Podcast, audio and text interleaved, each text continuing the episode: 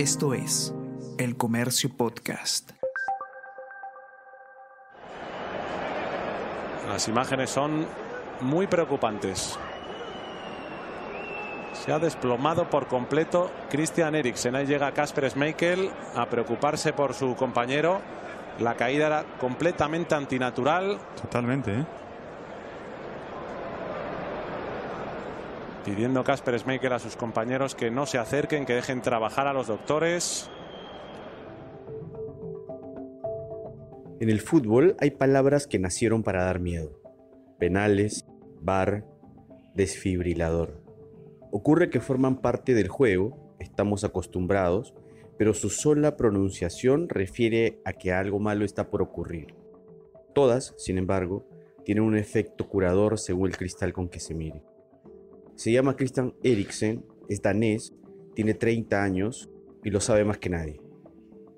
Lleva una vida normal hasta donde se lo permite el desfibrilador que le implantaron en el tórax el 12 de junio de 2021, después de sufrir un paro cardíaco en pleno partido con la selección de Dinamarca. Los médicos aseguran que permaneció clínicamente muerto durante cerca de 10 minutos. Le salvaron sus compañeros que, con ayuda de los médicos, le reanimaron sin sospechar que la carrera del futbolista apenas había sufrido una interrupción pasajera. Hoy, Christian Eriksen forma parte de los 26 futbolistas que el técnico Kasper Hullman llevó al Mundial de Qatar 2022.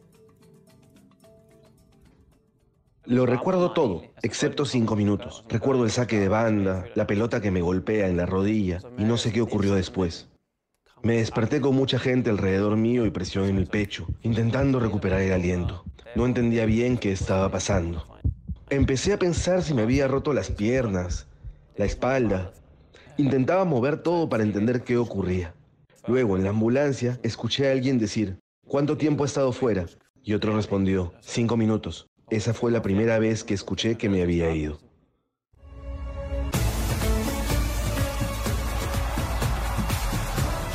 Jugamos como nunca. Edición Qatar 2022. Minuto 43 del Dinamarca-Finlandia en el mítico Parken-Stadion de Copenhague. Christian Eriksen, 29 años, se desmaya.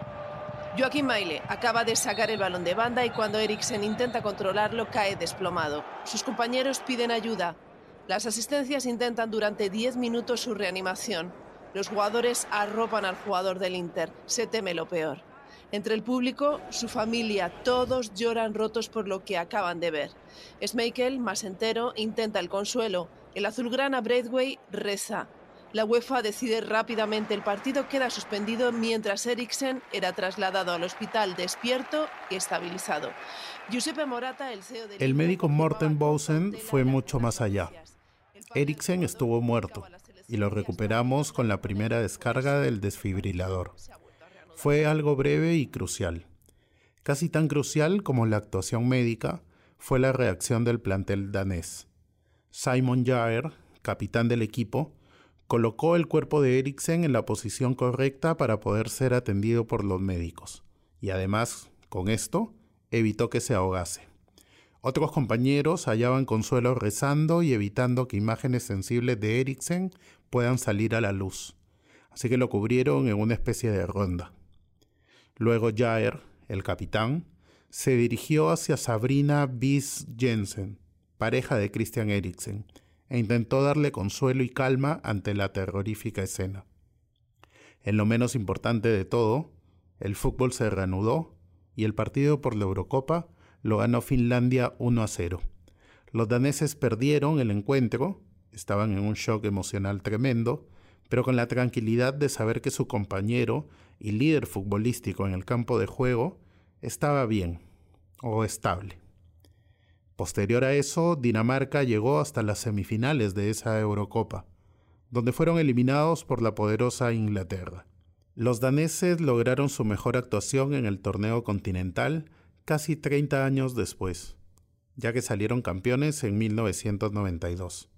El contrato de Eriksen con el Inter fue rescindido en el mes de diciembre, dado que la normativa en Italia le impedía poder jugar con un desfibrilador automático. Estuvo entrenándose recientemente con las reservas del Ajax, el equipo holandés, donde inició su carrera.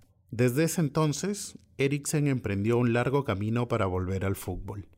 Había sido figura en el Tottenham inglés y recién se estaba afianzando en Italia donde la puerta del Inter se cerró por su problema cardíaco. Boceado para volver a Londres o pegar la vuelta al Ajax, donde dio sus primeros pasos futbolísticos, fue finalmente el modesto Brentford de la Premier League, el equipo que volvió a creer en el Christian Eriksen futbolista. Eso pasó en enero de este 2022. Meses después, el danés sería fichado por el Manchester United. Allí es un titular casi indiscutible en el equipo que tiene destacados volantes en su oncena, como el brasileño Casemiro y el portugués Bruno Fernández. Y se viene por la banda izquierda Bruno, Bruno, Bruno, pelota al medio, Eriksen, ¡Gol!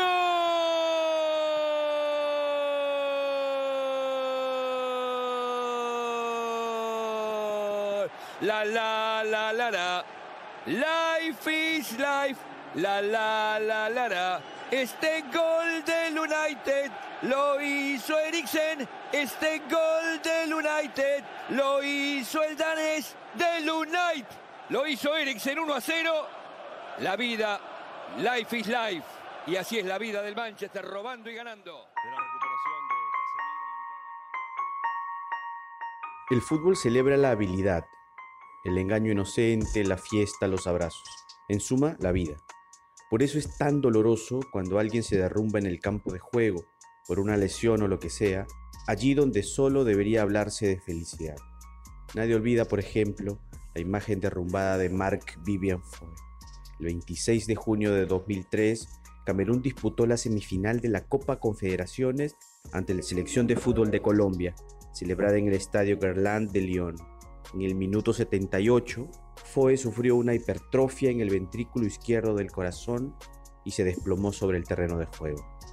52 minutos intentaron salvarlo, pero murió. En el Perú, ese país ensayo, el fútbol juvenil muestra siempre el peor rostro de la desorganización. Diez años después de lo ocurrido con Foe, Jair Clavijo sufrió esta desgracia. El Ministerio Público informó que el fallecimiento del juvenil futbolista de 18 años, en ese entonces en la reserva del Sporting Cristal, Jair Clavijo, fue a causa de un edema cerebral con desviación de amígdala cerebelosa. Faltaban cinco minutos nada más para que termine el partido.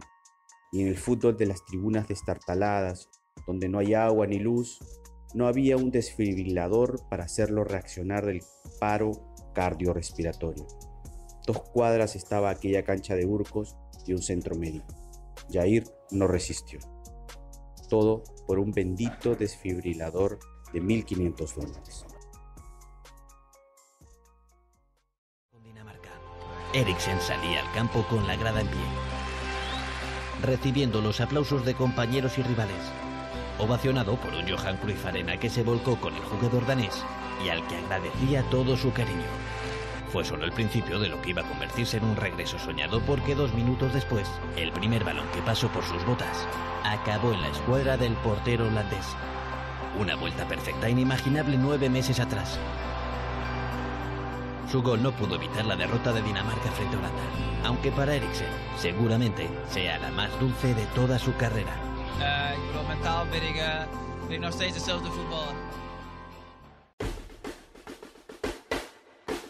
Gracias a un desfibrilador automático implantado, el futbolista volvió y tiene hoy el suceso que siempre mereció. Eriksen fue un crack desde que estaba en el Ajax, también cuando enfrentó a Perú en el primer partido de ambas selecciones en Rusia 2018, y también lo tiene ahora en el Manchester United. Pero aún más importante, mucho más importante que eso, un chico que se había ido, que murió, volvió y hoy puede hacer eso que más disfruta, jugar al fútbol. Ese deporte que es lo más importante de las cosas menos importantes de la vida. Y la vida, esa que Eriksen hoy puede volver a precisamente eso, vivir. Nos encontramos en el siguiente episodio de Jugamos como nunca, en esta temporada especial por el Mundial Qatar 2022.